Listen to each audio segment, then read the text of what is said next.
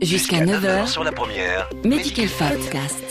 Il est 8h44. Bonjour Damien Roulette. Bonjour Mehdi. Ce matin, vous nous emmenez en Estonie. Et direction les bords de la mer Baltique pour parler, cher Mehdi, du numérique. L'Estonie s'apprête à lancer l'e-résidence, c'est-à-dire la résidence digitale. Euh, je ne sais pas si vous le savez, Mehdi, mais au sein de l'Union européenne, eh bien, l'Estonie est le pays le plus avancé en la matière. L'accès à Internet y est vu comme un droit de base. Un quart de la population vote via Internet. Et cela fait des années que l'administration estonienne est devenue une e-administration. D'ailleurs, Damien, l'Estonie ne compte pas en rester là. Tallinn va donc lancer la résidence numérique d'ici la fin de l'année. Alors vous me direz, quel est l'intérêt d'une telle e-résidence? À qui cela s'adresse-t-il?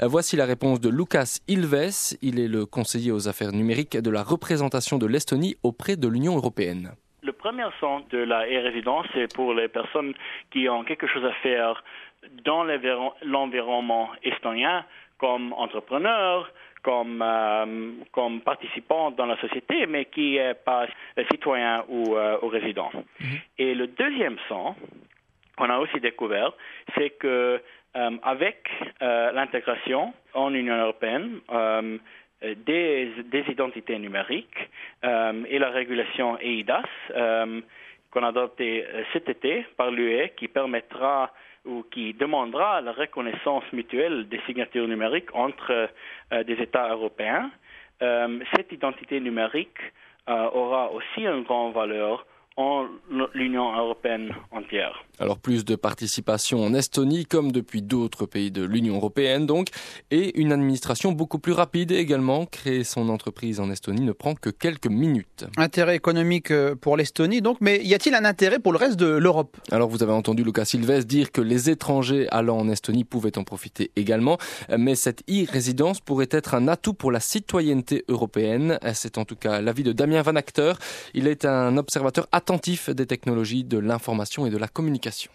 Je pense que c'est euh, l'initiative que l'Estonie est en train de prendre est de nature à remettre sur le tapis ces notions de citoyenneté au-delà des frontières on le sait, le, numérique a bouleversé la manière dans laquelle les individus se connectent entre eux et, dans la manière dont le réseau fonctionne. On, travaille de plus en plus dans un monde qui est plat. Euh, les citoyens interagissent entre eux avec des fuseaux horaires qui sont abolis. C'était quelque part logique qu'un jour un pays propose cette forme de citoyenneté hors frontières et hors fuseaux horaires.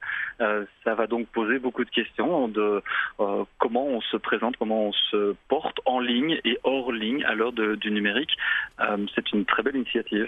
Alors Mehdi, tout cela est bien beau et vous me direz, il y a peut-être bien un hic quelque part, un petit problème. Eh bien oui, l'Estonie a été la cible de cyberattaques en 2007. Euh, le fait d'ouvrir encore plus ces données pourrait donc constituer un risque pour le pays.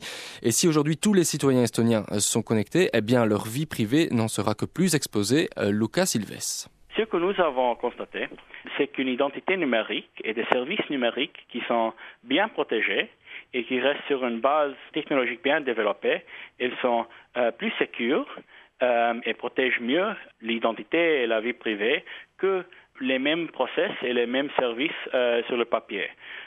donc, par exemple, une signature électronique, si elle est sur un niveau haut de sécurité, comme l'estonienne et aussi comme la belge, euh, est beaucoup plus sécure qu'une euh, euh, signature sur le papier. et si on, si on regarde les risques pour, pour la vie privée, si on sécure bien les informations en des systèmes numériques, il est beaucoup plus, plus difficile d'exposer quelque chose que, que dans la vie au papier. Bien sûr, c'est toujours un risque et euh, on, s'occupe, euh, grâce à ces attaques de 2007, de protéger les citoyens et euh, les informations qui ont une grande valeur. Mais nous avons jamais cru qu'il qu'il y aura une raison pour retourner à une vie où euh, tout euh, a lieu sur le papier. Alors vous l'avez entendu, Mehdi, hein, pas question de revenir à l'ère du papier en Estonie. Euh, la réponse de Damien Van Acter sur cette question du piratage informatique, eh bien, elle se veut également très positive. pour lui, il faut aller de l'avant et sans hésiter. D'ailleurs assez remarquable de voir que déjà en 2007, un État pouvait se faire hacker. Euh, quand on voit où on en était en 2007 et même encore euh, à l'heure actuelle en 2014 dans certains pays de l'Union européenne, sans en citer aucun, euh, on est très loin de pouvoir se faire hacker tout simplement parce qu'on n'a pas innové et on n'a pas mis en place des structures hackables, si je puis dire. Euh, donc c'est assez remarquable la manière dans laquelle l'Estonie a fonctionné. Ça a posé des problèmes, on l'a vu, mais s'ils peuvent mettre en place cette citoyenneté numérique aujourd'hui en 2014, c'est parce qu'ils ont appris de leurs erreurs en 2007. En tout cas, c'est le présupposé que l'on peut faire à l'heure d'aujourd'hui. Ils ont appris de leurs erreurs et c'est typiquement comme ça que l'innovation fonctionne et notamment l'innovation numérique. C'est des itérations rapides et répétées sur toute une série de processus qui fait qu'on apprend très très vite des utilisateurs ce qui est à faire, ce qui n'est plus à faire et comment aller de l'avant. Bon, on a entendu, hein, l'Estonie est à la pointe, mais nous aussi on était à la pointe. Ah oui, à l'époque en tout cas, Mehdi, puisque la Belgique avait été parmi les précurseurs en matière de carte d'identité à puce. Alors pourquoi aujourd'hui est-on en retard? Réponse avec Damien Van Acteur.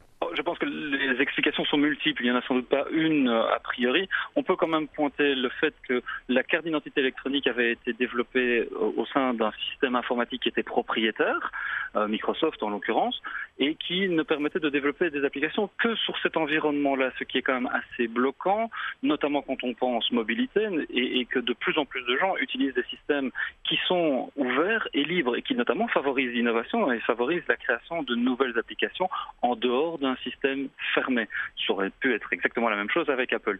Euh, là où il faut quand même se poser des questions, c'est dans le regroupement de toutes ces données numériques, euh, notamment par rapport à l'identité des gens. Alors on va nous jurer qu'effectivement il n'y aura pas de problème lié à la fusion de la carte d'identité et par exemple de la carte 6.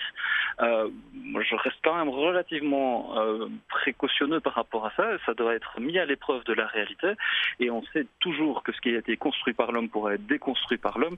L'Estonie a d'ailleurs été la preuve en 2007. On ne va donc pas anticiper, Mehdi, sur l'avenir euh, numérique de l'Estonie, ni celui de la Belgique d'ailleurs, mais on va suivre avec attention cette expérience qui devrait faire tomber les frontières tant administratives que celles de nos pays.